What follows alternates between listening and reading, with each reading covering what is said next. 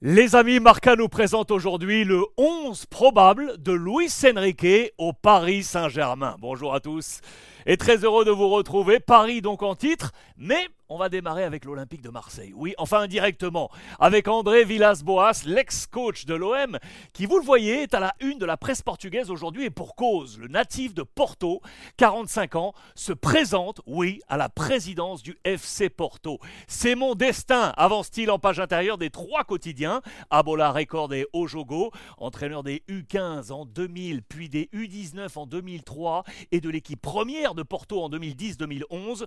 Celui qui avait pris les de l'OM en 2019 pour deux saisons, a toujours évoqué cette volonté de devenir un jour président de Porto. L'occasion est là, les amis. Et il n'hésite pas à attaquer d'ailleurs aujourd'hui le président emblématique, Pinto da Costa, 85 ans, en place depuis 1982, soit plus de 40 ans, réélu en 2020 pour son 15e mandat. Prochaine élection, mars-avril 2024. Villas-Boas en rêve, il vient de lancer sa campagne.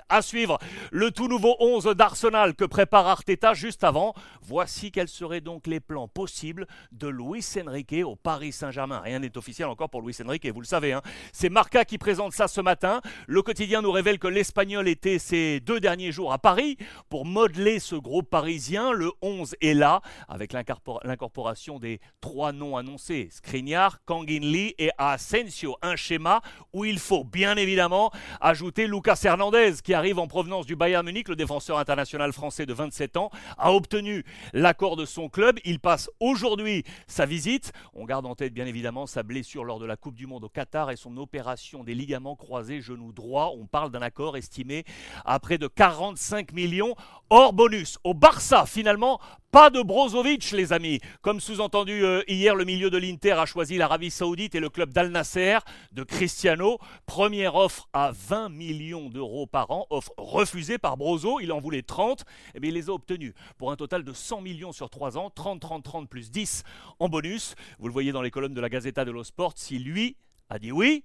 Lukaku a dit non, non aux 140 millions d'euros sur 3 ans proposés par Al Hilal, entre 40 et 50 par saison face aux 8,5 qu'il perçoit actuellement à l'Inter. Voilà qui va faire plaisir aux, aux supporters de l'Inter. Le Barça, donc sans Brozovic, et qui regardait partirait sur Oriol Romeu pour succéder à Busquets. Il est à la une de Sport, le joueur de Gironne. C'est une opération à 15 millions d'euros, 8 de clause plus le salaire. Il est désormais en pole position devant l'option Dani Parejo de Villarreal. On termine donc avec ce que je vous ai annoncé, le team qui est en train de se monter, Mikel Arteta. C'est un Arsenal XXL pour essayer d'aller chercher le titre à Manchester euh, City. XXL musclé par les arrivées millionnaires de Kai Havertz, 65 millions de livres de Chelsea et Declan Rice, 105 millions de livres arrivés de West Ham. Voici les, deux options tactiques avec euh, également euh, l'incorporation de Timber, arrivé de l'Ajax euh, derrière.